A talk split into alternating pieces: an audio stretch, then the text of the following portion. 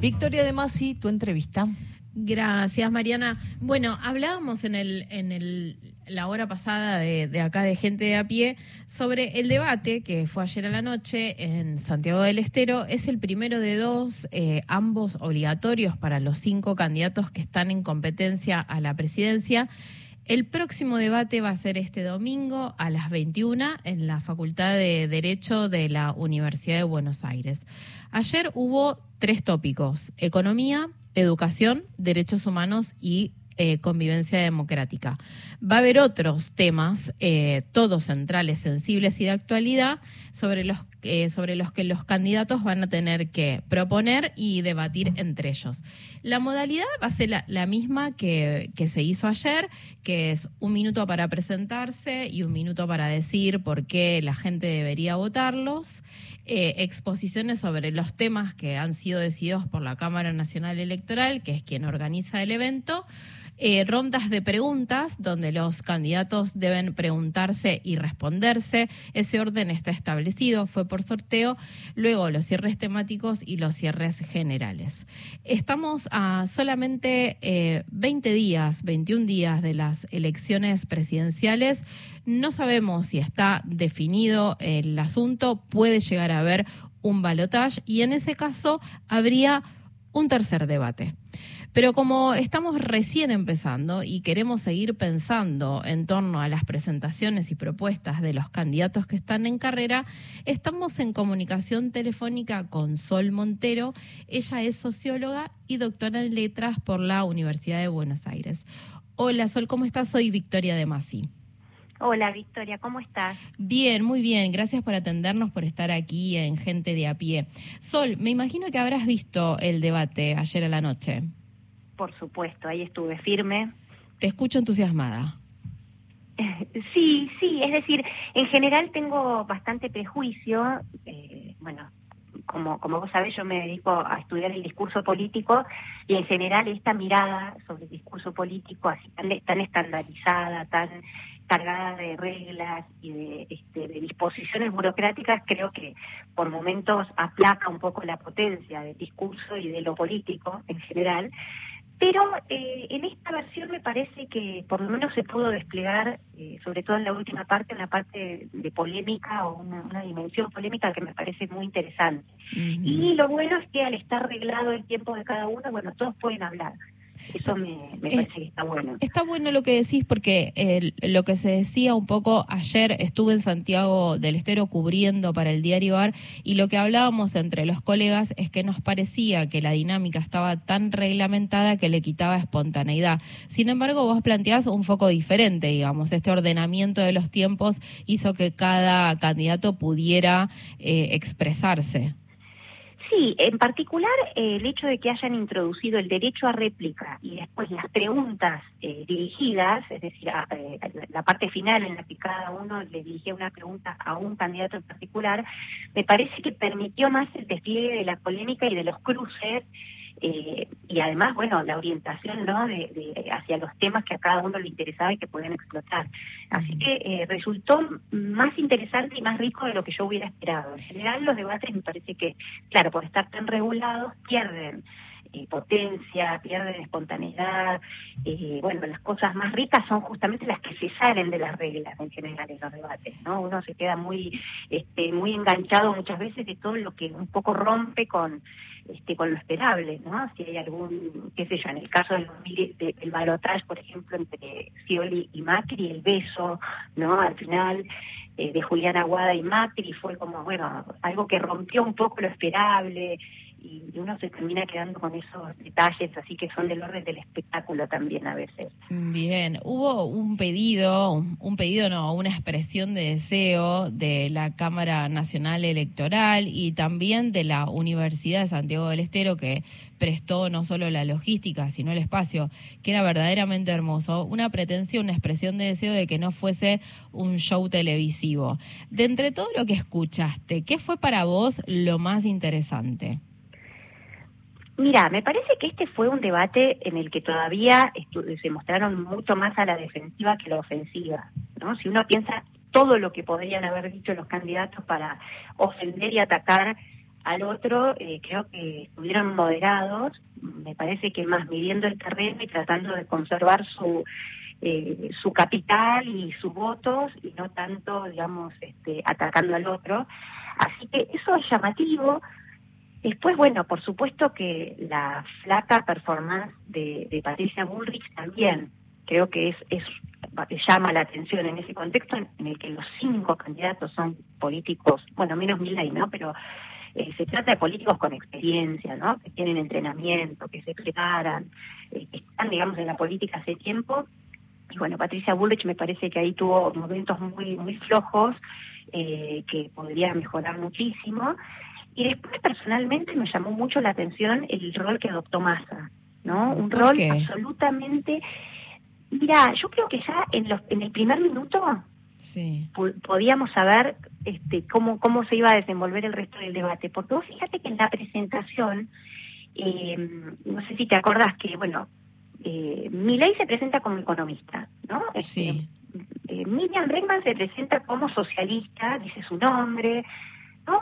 Eh, y Massa se presenta como el organizador del debate, le toca ser el tercero, justo está en el medio, y dice, bueno, antes, antes que nada quiero agradecer, quiero agradecerle a la universidad, a la comisión electoral, eh, se, presenta como alguien que organiza, que establece el diálogo, como un garante, ¿no?, de, de esa conversación, eh, y después a lo largo de todo el debate no presenta prácticamente ningún adversario, o sea, es muy... Eh, no se presenta como en contra de nadie, mientras que Bullrich ya se presenta directamente hablando del kirchnerismo, o sea, no dice ni su nombre y pronuncia ya desde el primer momento, desde el primer minuto al, kirchnerismo y, bueno, toda su este, toda su estrategia está orientada ahí.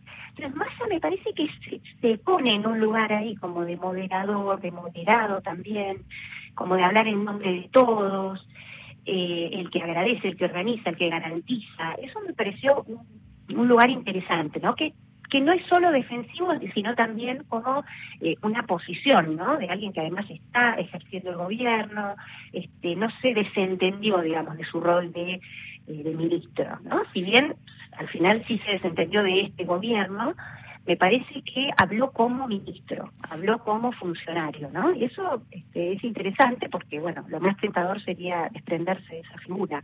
Sabes que agrego a lo que vos estás diciendo, que Patricia Bullrich al momento de presentarse, eh, creo que armó una oración como pudo y rápidamente pronunció la palabra kirchnerismo. Y en ese mismo sentido, y al momento de la presentación, Javier Milei nombró la palabra casta, como si de entrada cada uno eh, hubiese planteado posiciones obvias, porque es lo que venimos escuchando de los dos lados. Ahora, Sergio Massa, el candidato oficialista, tenía motivos para estar por lo menos a la defensiva. Había, eh, digamos, dos casos, dos argumentos con los que podría haber sido atacado y sin embargo no lo lastimaron tanto. Me refiero al caso Chocolate y al tema con Insaurralde y las fotos.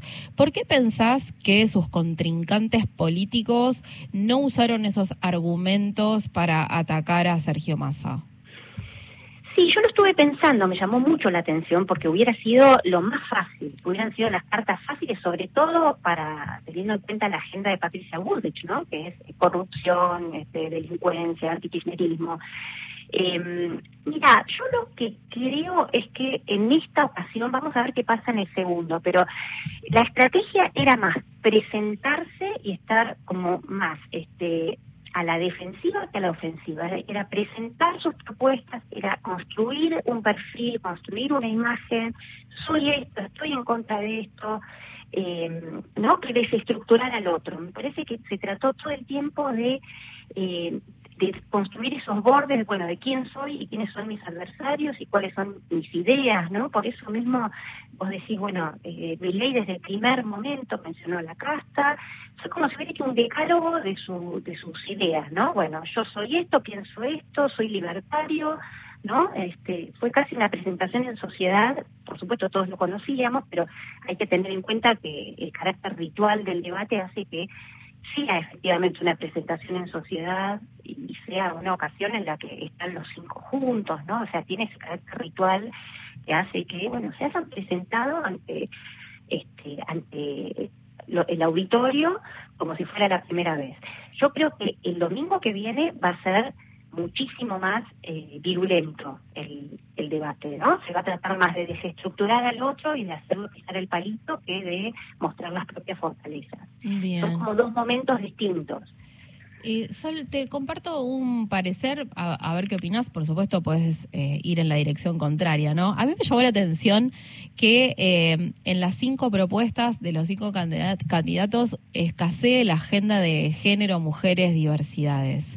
Porque venimos de años donde las agendas en ese sentido fueron importantes, fueron relevantes. De hecho, el Ministerio de las Mujeres, Género y Diversidades ya lleva cuatro años, digamos, es un símbolo de la última gestión de gobierno. ¿Te dice algo que entre las propuestas que se hablaron ayer, la agenda de géneros no haya estado incluida?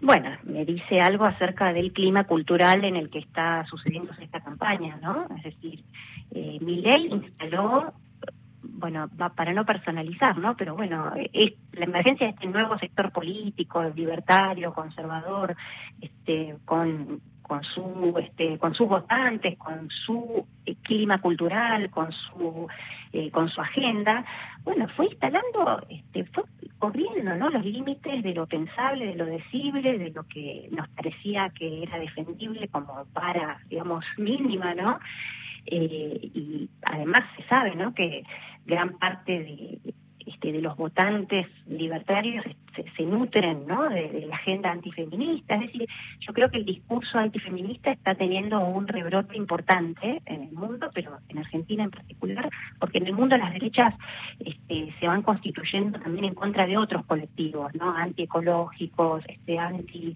eh, movimientos este, antirracistas, es decir, eh, con problemáticas de otros países. Y acá lo que más impulso le dio a, las nuevas derechas fue la agenda feminista, ¿no? O sea, la reacción a la agenda feminista. Entonces, ya instalado ese clima cultural, este, me parece que bueno hay todo un sector de la política que este, no solo no lo toca sino que rechaza la agenda feminista. Después por el lado de masa en algunas ocasiones cuando habló de educación trajo no el lugar de las mujeres y de las madres. eh, creo que Burrich lo dijo también pero bueno siendo Bullrich ¿no? una candidata mujer, llama la atención que no haya sido, bueno, no llama la atención, pero digo, este, ella no lo, no lo mencionó tampoco, y bueno, sí en, en, Bregman, ¿no? Apareció muchas veces. Bien, si recién nos escuchás, este es un comentario para nuestros oyentes. Estamos en comunicación telefónica con Sol Montero. Ella es socióloga y doctora en letras por la Universidad de Buenos Aires y traigo acá este momento para compartir con nuestros oyentes un comentario que hicimos eh, con Sol cuando estábamos coordinando el horario para esta entrevista, que tiene que ver con algo que detecto en el uso y a veces abuso en redes sociales de parte de la gran militancia liberal libertaria, que tiene que ver con... Eh, usar, recurrir algunas palabras que están en el orden de lo violento y diría un poco más, de lo cruel, de lo hiriente. Me refiero a formas de armar tweets que son eh, crueles para con las mujeres. Eh, voy a ponerlo en un ejemplo. Victoria Villarruel, en respuesta a Agustín Rossi, compañero de fórmula de Sergio Massa, ambos por Unión por la Patria, se refirió al candidato a vicepresidente como un vicioso por querer eh, más datos sobre aquellos años predictadura que Victoria Villarruel insiste en reivindicar. Em, también hacen algunos recortes en Twitter, en TikTok y en Instagram con comentarios que son violentos para con mujeres y diversidades. Eh, hablándolo con Sol, y quiero escuchar su respuesta, le preguntaba si le está diciendo algo, si tiene algún significado esa manera de comunicarse de las eh, militancias de derechas con el resto de los ciudadanos. Bueno, eh, yo como te dije, me parece que es una observación muy muy sagaz, este, muy sutil también, porque eh, los corrimientos, digamos, en, en, las modalidades y en el léxico, en los vocabularios políticos son tan sutiles a veces que uno casi que se va acostumbrando sin, este, en eso, ¿no? Pero de repente es cierto, nos vemos inmersos eh, en un clima eh, político y cultural en el cual cada vez es más común escuchar, eh, no, que nos parece menos raro que la clase política se, se refiera a, a otros, ¿no? A sus colegas, a sus congéneres y a los argentinos en general, con, tratos insultantes, con vituperios. Es decir, hay un corrimiento, ¿no? En los tonos, en la intensidad. Eh, no solo en el qué se dice, sino en el cómo se dice. Es decir, que se están habilitando modos de decir también que son, eh, que uno podría decir, bueno, pura forma, ¿no? O sea, en el fondo, bueno, ¿qué cambia, no? ¿Qué cambia si este, uno usa un tono más alto o más bajo, o si uno usa ciertos términos que pueden ser este, más coloquiales o más formales? Bueno, digamos, ¿no? Eh, forma y contenido en el lenguaje no están separados, ¿no? La forma muchas veces es el contenido y, en los insultos hay, este, tienen una propiedad muy particular que es que crean categorías nuevas, ¿no? O sea, no son representativos de algo que existe en el mundo, sino que crean una categoría, crean un referente. Entonces, eh, bueno, y, sucede no solo con los insultos, la propia noción de casta, ¿no? Y los atributos que mi ley le pone a la idea de casta, ¿no? O sea, son ladrones, atorrantes, ¿no? Es decir, hay, hay toda una construcción demonizante. Y, lo que vos decís de las mujeres me parece que está muy asociado al lenguaje del que se nutre eh, la libertad avanza, ¿no? Es el lenguaje, el lenguaje de las redes. El lenguaje de las redes este, es eh, profundamente eh, misógino y bueno, por supuesto también es informal porque está habitado por jóvenes eh, así que hay eh, una circulación del léxico de los memes, ¿no? De, los youtubers, de, lo que pasa en TikTok, que a veces se nos escapa a los que son eh, no no tan jóvenes, pero que pasa con este, circular un poco por esos terrenos para ver que este, que simplemente la libertad avanza chupa y, y absorbe discursos que están circulando y bueno luego devuelve también les, les da léxico también, ¿no? Porque después los jóvenes y los que consumen esos discursos también se apropian de palabras nuevas, ¿no? Es decir, eh, casta es, un ejemplo entre tantos otros, pero me parece que efectivamente esto del libro de Pablo Stefanoni, ¿no? La,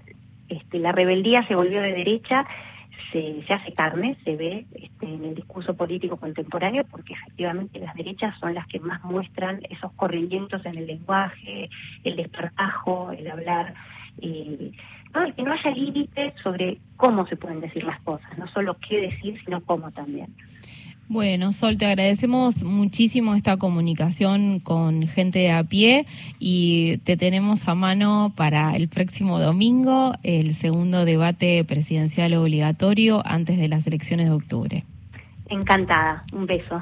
Hablábamos con Sol Montero, socióloga, doctora en letras por la Universidad de Buenos Aires. Pasó la primera jornada de debate, nos queda el próximo para el domingo. Victoria de Masi en Gente de a pie.